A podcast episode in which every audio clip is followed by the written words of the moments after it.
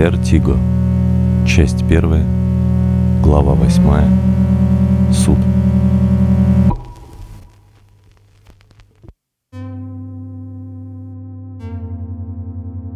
Август Миролюбов зажмурился от солнечных бликов, играющих на водной глади купели, и пригубил серебряный стакан медового перевара. После пробуждения, только омывшись в термах, он мог привести свои мысли в порядок. Осмысление предстоящего дня – ритуал чрезвычайной необходимости, особенно если день предстоял многотрудный и запутанный. Ничто не должно было тревожить князя в этот момент. Ничто не должно было отвлекать его от раздумий. В такие минуты рабы перемещались, не издавая ни малейшего звука, даже когда подливали в резервуар купили ароматические масла или настои трав. Также бесшумно наполняли они стакан переваром. Когда благотворное влияние теплой воды купели в купе с терпким напитком расслабило взвинченные с утра нервы, Август по обыкновению пролистал свежий выпуск гражданского журнального вестника типографии Василия Киприянова. Он славился наиболее полным и оперативным изложением произошедших в державе событий, переданных в редакции, предусмотренной для широких масс общества. Миролюбов с интересом знакомился с публикациями Вестника, так как был в курсе всех государственных новостей в силу близости к Цезарю и мог сопоставить свою точку зрения на одни и те же факты с предлагаемой миряном. На нескольких разворотах Вестника были представлены в меру глубокие и вполне убедительные рассуждения о дикости современных нравов населения всех областей Гордарии, в том числе и славян, проживающих в России и части граничащих с ней территорий. О надвигающемся со стороны западных провинций войной вышедших из зоны распространения заскорузлых методов управления царя-царей, технологическом прогрессе нового образца, патронируемом сформировавшейся кастой промышленных магнатов, мыслящих свежо и современно. Старательно освещалась идея деструктивности поклонения богам, покинувшим людей после потопа и давно непосредственно не участвующим в жизни расы людей. Была даже робко затронута мысль о том, что никаких богов в сущности никогда и не было, что это лишь мистификация и обман, призванные не позволить людям развиваться духовно, принуждая к покорности и стагнации во всех сферах быта. Основывалась данная точка зрения на том лишь доводе, что нет никаких сведений, что кто-либо из ныне живущих послепотопных людей когда-либо имел какие-нибудь личностные контакты с так называемыми богами – в то время как на Западе свободно мыслящее общество все больше проникается идеями семитских пророков, творящих истинные чудеса. Первый шаг сделан. Подумал Август, прочитав эти строки, и невесело улыбнулся. Среди прочего в разделе, посвященном несуразным происшествиям и прочим нелепицам, Вестник повествовал о состоявшейся дуэли на почве любви и ревности между надворным советником, Младым Константиновичем Деевым, и герцогом Карлом Фридрихом Гаторбским, результатом которой стала кончина первого. Отдельно отмечалась весьма благодушная реакция Анны Петровны Романовой на итоги поединка, ввиду чрезмерно назойливого проявления надворным советником чувств в отношении цесаревны, которые ее немало утомили и которые Деев не умел скрывать. В разделе чрезвычайных происшествий значилось всего три события. Мелкий бунт, учиненный кучкой нетверезых мирян в день осеннего равноденствия, перетекший в стычки с гвардией и офицерами его царского высочества. Зачинщики, проигнорировав высший указ Цезаря Петра Романова об отмене празднования сего дня в качестве дня новолетия, нарушили мир и покой благочестивых граждан, за что и понесли справедливое наказание. Следующая публикация повествовала о практически полном погружении жилого дома некоего Томилина под землю, в результате случившихся в последние дни проливных дождей. Замыкала раздел статья о затаившемся в рядах государевой службы зле в виде представителя шестипалой расы. Мол, в результате проведенного следствия выявлена та самая нечисть. Из материала следовало, что под видом высокопоставленного служащего тайной канцелярии шестипалый Платон Афанасьевич Истомин во имя удовлетворения своей мерзкой кровожадности пытал мирян и проводил над ними страшное изуверство – также был выявлен покрывавший его за мзду Александр Андреевич Конев, служащий в чине ротмистра тайной его величества службы, по титулу граф. Последний ожидает в арестном доме царского суда, который установит меру его вины и степень ответственности, а также определит судьбу принадлежащих обвиняемому графских угодий со всеми строениями, дорогами и рабами. Сам Шестипалый находится под надлежащим розыском и будет пойман в ближайшие дни. Ниже имелась ремарка, выполненная плотным шрифтом, достаточно подробно излагавшая суть зверств, которые чинили представители шестипалой расы до того, как были в праведном гневе уничтожены людьми. Тут было и поедание человеческих младенцев, и кровосмешение, и поклонение бесам, и отравление питьевых источников, и многое другое. Ни одно из перечисленных деяний своего фактического подтверждения никогда не находило.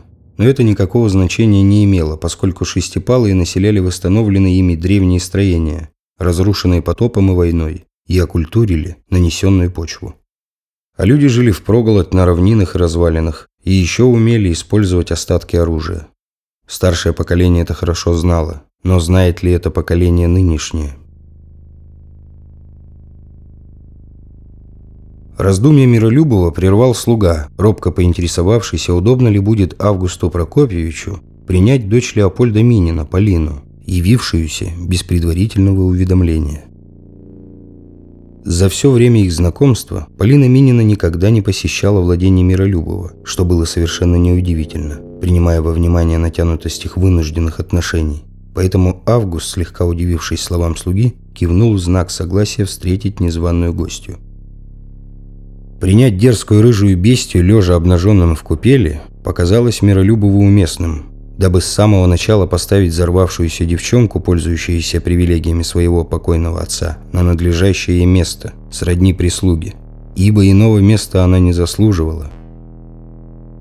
«Какова же цель вашего внезапного визита?»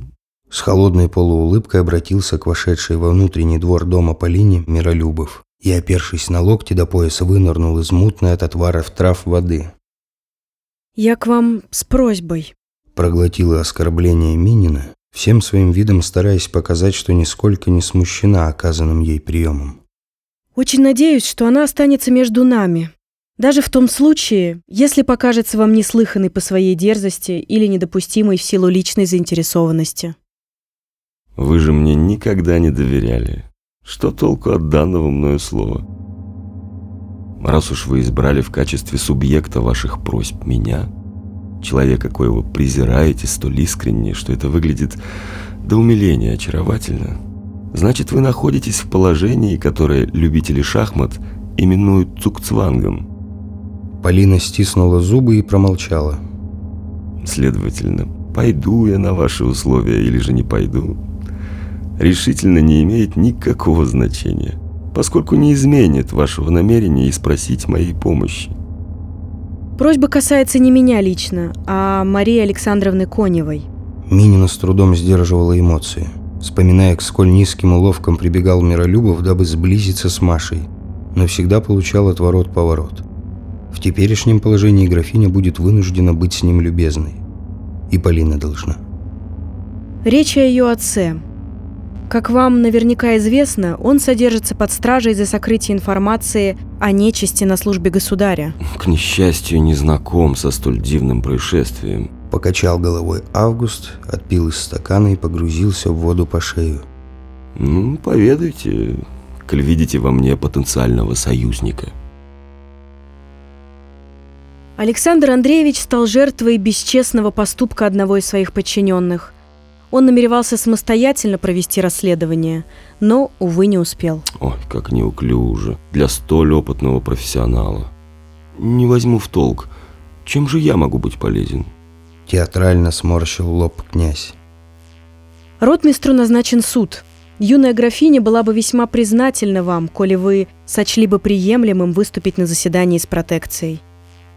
По ее замыслу, вы в качестве заступника на сегодняшнем заседании суда засвидетельствовали бы в своей речи, что штабс-капитан Платон Афанасьевич Истомин, коего подозревают в принадлежности к иной расе, по глубокому вашему убеждению, шестипалым не является являться не может, а следовательно, не существует и самой основы обвинения. Всем хорошо известно, что Цезарь прислушивается к вашим доводам. Никому доподлинно неизвестно количество перстов у штабс-капитана. Велика вероятность, что эта история не более чем коварный вымысел недругов ротмистра. Даже в случае, если то, что говорят о Платоне Афанасьевиче, правда, никто из сослуживцев и подчиненных не будет свидетельствовать против графа Конева, поскольку, как вы сами хорошо знаете, он пользуется заслуженным почетом и уважением за свои человеческие качества и черты характера. Сам же Истомин бесследно пропал и верно не возвратится, понимая, что за ним охотятся. Следовательно, совокупность данных обстоятельств сама по себе делает ничтожной возможную опасность для вас лично в случае вашего согласия на выступление в суде. К лжесвидетельству склоняет меня очаровательная Мария Александровна. Просьба не из простых. А позвольте спросить, что графиня предлагает мне взамен сей услуги? Мария Александровна готова выслушать вашу цену. Опустила глаза Полина.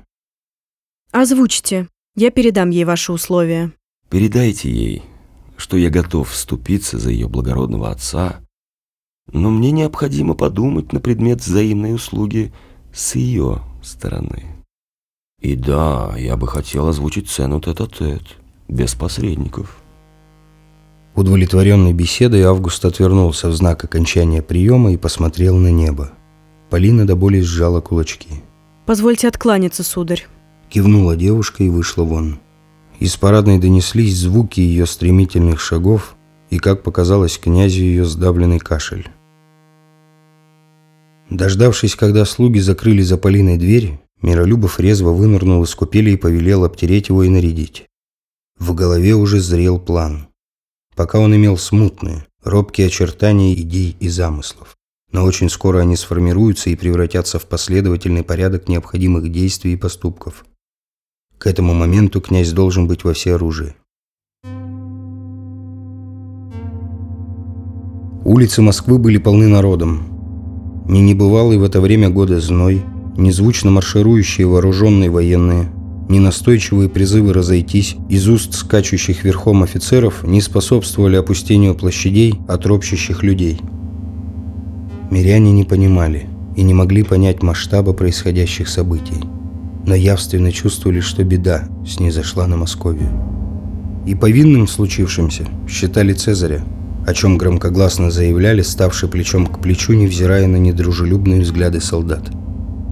«Вот тебе и небольшой бунт, учиненный кучкой нетверезых мирян», подумал Миролюбов, решивший прогуляться к Кремлю неспешным шагом. Встреченные им военные спускались с лошадей и почтительно склоняли головы в знак приветствия – на границе, отделявшей земляной город от Белого города, вдоль Царицына луга почти до самой набережной Москвы-реки плотным чистоколом стояли виселицы со свежими еще покойниками. А это, видимо, и есть то самое справедливое наказание. Методы нашего милостивого государя неизменны. Жаркое предполуденное солнце превратило улицы в ленивое царство безделья и неги. Даже возмущенный последним указом Цезаря Люд напоминал скорее огромный разноцветный кисель, нежели сборище несогласных. Прогулкам миряне предпочитали возлежание на теплых камнях набережных, лестниц и ограждений фонтанов. Барышни обмахивались пестрыми асиатскими веерами и норовили укрыться в тени. Мужчины, зажмурившись, подставляли лица робкому северному ветерку, едва колышущему начинающую желтеть листву. На набережной реки Неглинной юноши в коротких османских штанах бойко выгружали товары из пришвартованного почти у самой кремлевской стены средних размеров парусного бота. На противоположном берегу шла обычная для этих мест шумная торговля. На широком тротуаре, отделявшем парапет набережной отряда трех- и четырехэтажных домов, плотно прижавшихся друг к другу боками, под натянутыми на веревках тентами, заплатанными яркими квадратами, Вальяжно восседали на собственных товарах купцы из всех провинций Гордарии и даже из дальних земель. Вокруг них неспешно прогуливались московиты в поисках ценных безделушек, необыкновенных фруктов, грибов и ягод, диковинных домашних животных, картин и предметов домашнего быта. Старики, подтягивая из деревянных чарок остуженный яблочный морс, играли в нарды. Пузатые южане, владельцы некоторых лавочек, курили кальяны, смачно пуская дымные облака – из стоящих у пристани кораблей доносились разнотональные возгласы. Площадь перед покровами, воздвигнутыми в честь Василевса, также кишела людьми. На деревянных помостах соревновались во владении приемами борьбы атлеты со всех концов мира. Представители знатных фамилий с удовольствием разглядывали разгоряченные поединки, лежа на ступенях форума и закусывая зрелище виноградом из широких серебряных блюд. Миряне низших каст толпились у помостов, маша руками и громко подзадоривая участников состязаний. Искренне прошу меня простить, но Цезарь никого не принимает. Взволнованно приветствовал Августа дежурный офицер-регистратор, несший вахту у царских палат. Ты в своем ли уме? Не обознался ли, мил человек? Это с каких же это пор мне нет доступа к Цезарю? Так вот, так вот с тех, как они у царя гостить принялись. Указав рукой на пришвартованный у Ирия дирижабль, ответил заметно побледневший офицер. Прошу милостиво простить мою дерзость. Так ведь приказ самого Петра Алексеевича. Не пущать никого, мол, и все тут. Приказ, говоришь? Ну что ж, приказ есть приказ. Это был настоящий удар. Никогда прежде Миролюбов не ощущал себя чужим внутри белокаменных стен Кремля. Никогда до этого момента он не задумывался, насколько может оказаться шатким его вольготное положение при дворе и какой хрупкой благосклонность Цезаря. Бездумно кивая встреченным знакомым и военным в парадных мундирах, взмахами рук выражающим ему почтение, Август возвратился на площадь за Кремлевской стеной. Давишнее веселье неожиданно сменилось тут всеобщим смятением и тревогой. Остановившись, князь обнаружил причину случившихся перемен. Неподалеку от помостов, где совсем недавно шли соревнования борцов, на четвереньках ползала юная барышня. То громко кашляя, то задыхаясь, то выплевывая черно-бурые густые выделения. В страхе расступившийся от нее люд на интуитивно безопасном расстоянии образовал живое полукольцо вокруг несчастной и в полголоса изумленно обсуждал невиданную прежде жуть. Движения девушки внезапно стали припадочными – она то опускала голову и замирала, то нервно вскидывала ее, дико озираясь на окружающую ее толпу с желтовато-золотыми глазами. Миряне, боязно зашептавшись, отступили от больной подальше. Громко заплакали дети. Люди стали разбредаться с площади. И в этот момент несчастная резво вскочила на ноги и в несколько стремительных прыжков оказалась возле Миролюбова. Ее в бешенстве выпученные желтые глаза – ее разинутый, словно пасть бирюка, бурый рот, ее вытянутые к нему руки с растопыренными пальцами, ее порванный, испачканный белый сарафан вмиг оказались в трех локтях от него. Он в ужасе отшатнулся и, не удержавшись, спиной упал на каменные плиты площади. Раздались выстрелы и громкое шипение. Мучившаяся от неведомой заразы дева рухнула у его ног с простреленным сердцем. Где-то в толпе завыли женщины и заохали мужчины. Миролюбов плохо осознавал происходящее. Сильные руки военных подняли его и усадили в паланкин. Площадь с панически снующими людьми, затем набережные Неглины медленно уплывали из виду. Август потряс головой, сились привести в порядок чувства и разум. Правы. Видят боги, ох, как правы те люди, что, стоя на площадях, спрашивают с Цезаря ответы за происходящее в Москве. Лишь эта мысль крутилась в голове Августа все время, что потребовалось чернокожим носильщикам, чтобы доставить его в дом. Выпив горячего перевара, сидя на каменной скамье в садовой ротонде, он почувствовал себя лучше. Но выбросить из головы детали происшедшего он все равно не сумел. Для того, чтобы отвлечься, он заставил себя думать о Марии Коневой. О том, какая поистине уникальная выдалась ему возможность воспользоваться ею так, как он пожелает. Стало еще немного легче, так что Миролюбов смог даже натянуто улыбнуться. В свете неприятных обстоятельств, связанных с ограничением допуска князя в Кремль, участие в афере по освобождению из-под стражи графа Конева неожиданно оказалось на руку Августу. Заседание специального юстиц коллегии суда непременно навещает Цезарь собственной персоной, особенно процессы, имеющие столь серьезную огласку и общественный резонанс – Значит, Миролюбову представится возможность, если не составить краткую беседу с Петром Алексеевичем, так по характеру его суждений и реакций определить его видение всей истории, а возможно и узнать суть тайных причин творящегося в Москве невиданного хаоса.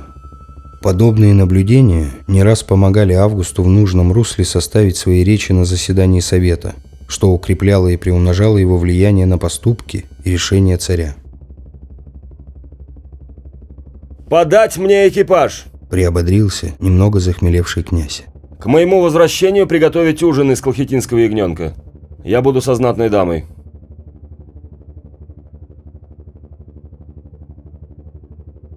Ротмистер граф Александр Андреевич Конев был чрезвычайно бледен. Длительное отсутствие сна сделало его лицо морщинистым и каким-то несвойственно болезненным. От былой военной энергичности не осталось и следа, но стан и выправка его были непоколебимы никакими испытаниями. Он, не глядя на собравшихся в просторном зале судебных заседаний, проследовал на допросную арену и, опершись на ограждение, гордо поднял голову. Миролюбов обнаружил Марию Коневу в первом ряду зрительской части зала и неспешно направился к ней. Графиня, заметно дрожа бледными губами, не отрываясь, следила за отцом. «Не беспокойся, милая моя!» Наклонилась к юной графине цесаревны Анна Романова, проходившая мимо в окружении малочисленной свиты. «Твой отец – чудесный человек. Мой папенька – человек строгий, но справедливый. Я уверена, все будет хорошо. Машенька, я молю за вас, всех богов. Моя привязанность и дружба к вам безмерны, но повлиять на решение папеньки я, к несчастью, не могу. Но сукоризной смотреть в глаза Цезарю, если он худое задумает, сумею, можете не сомневаться. Вопреки обыкновению, дерзкая подруга Коневой, Полина Минина, устроилась не подле Маши, а одиноко стояла в самом дальнем углу зала заседаний – на лице у нее был повязан темный шарф таким образом, что видны были лишь ее большие серо-голубые глаза и выбившиеся из-под широкополой шляпы огненно-рыжие кудри. Ввиду отсутствия принесения подсудимым Коневым собственного своего признательства вины, забубнил свою речь президент юстиц-коллегии. Невзирая на меры понуждения в виде порки как плетью видите, руками, я принял ваше милое предложение. Бесцеремонно присел на кресло возле графини Миролюбов. Его Величество юстиц коллегии назначается Вижу, всестороннее рассмотрение Перед тем, как я буду приглашен судьей для выступления, я бы хотел удостовериться в вашей готовности отплатить мне так, как я того пожелаю. Как я должна вас в этом удостоверить? Своим словом, милая графиня. Достаточно вашего честного слова. Я даю вам свое слово. Ответила Мария Конева, в упор глядя на бессильно опершегося на ограду арены отца. Чего вы хотите? Вам же прекрасно известно о моих чувствах к вам. Мое желание – суть не более, чем потребность любого мужчины, желающего обладать предметом своего вожделения. Я последую с вами, как только тут все будет кончено. При условии, что вы приложите все усилия к защите моего батюшки. Приятно, что мы пришли к согласию, моя Учитывая дорогая. высокую значимость для безопасности всея российской державы и чрезвычайную важность всего процесса в целом в целях сохранения тайности суда и сохранения инкогнито участвующих в нем лиц, на процесс не могут быть допущены лица посторонние, в том числе библиотекари и иного звания сотрудники журналов и газет. С важным видом отрапортовал президент юстиц-коллегии и элегантно присел на высокий стул.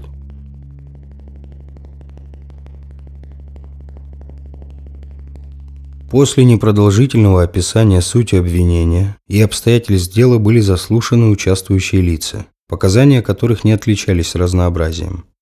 Всем без исключения были известны обвиняемый в покрывательстве нечисти ротмистр Александр Андреевич Конев и подозреваемый в принадлежности к шестипалым штабс-капитан Платон Истомин. Но все характеризовали бы их исключительно с положительной точки зрения. Никаких оснований выдвигать супротив них обвинений никто не видит. Когда подошла очередь Миролюбова, со злым неудовольствием на челе в зал суда целеустремленно ворвался Цезарь. Движения его были, как обыкновенно, резки и суматошны.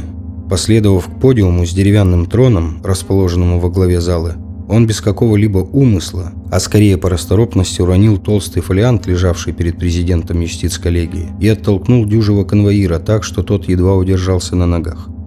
Книга с грохотом рухнула на пол, и это был единственный звук в притихшем зале. От этого звука, как от пушечного выстрела, все участники процесса, словно опомнившись, вскочили со своих мест и почтительно склонили головы.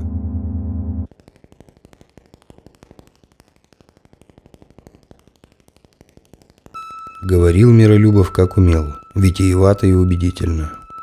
Во время своей заступнической речи Август внимательно следил за мимикой царя, но лицо его было беспристрастным, взгляд пустой и отстраненный. Даже опытный Миролюбов в непроницаемом облике государя не мог угадать не только позицию царя по вопросу следствия, но также не мог разглядеть хоть малейшую заинтересованность Петра Алексеевича в происходящем процессе. Прервав свою речь драматичной паузой, князь театрально приложил ладонь к лбу и резюмировал свою речь вытекающими из всех предыдущих речей выводом о том, что обвинение беспочвенно. Ротмистер, постарчески устало поднявшись со скамьи, в упор посмотрел на Миролюбова. Мария Конева взволнованно заплакала. «О чем сей диспут, господа?» Наконец заговорил государь Петр. «Коли действительно пригрелся в наших государственных учреждениях шестипалы, так пусть предъявит персты и покончим на том. Буди более чем пять перстов на одной конечности, а ротмистра на дыбу. Буди пять или пусть даже менее пяти, челобедчику плетей и в камеру, а свидетелей на допрос.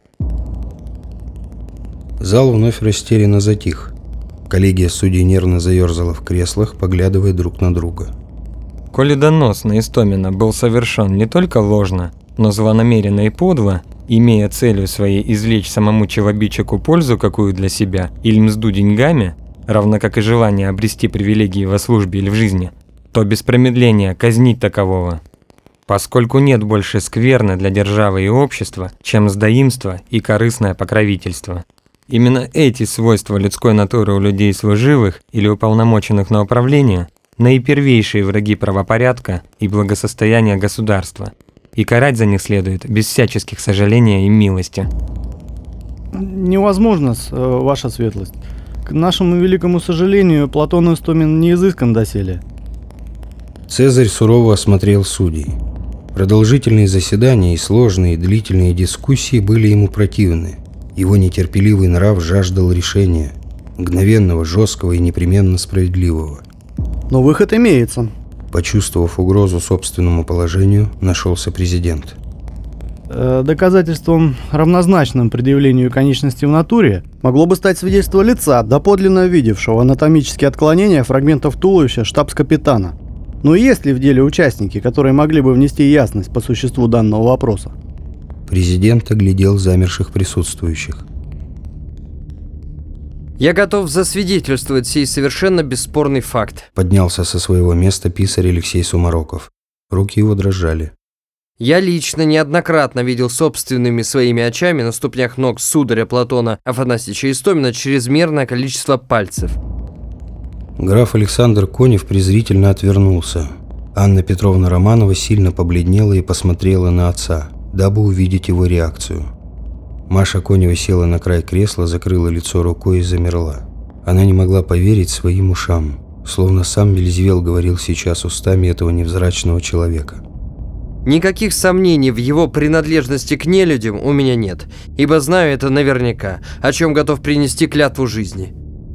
Кто вы таков по роду службы? Штаб-списарь тайных дел службы служил верой и правдой вашему величеству под началом Платона Афанасьевича, в связи с чем и доводилось увидеть его физические изъяны. Свидетельство принимается.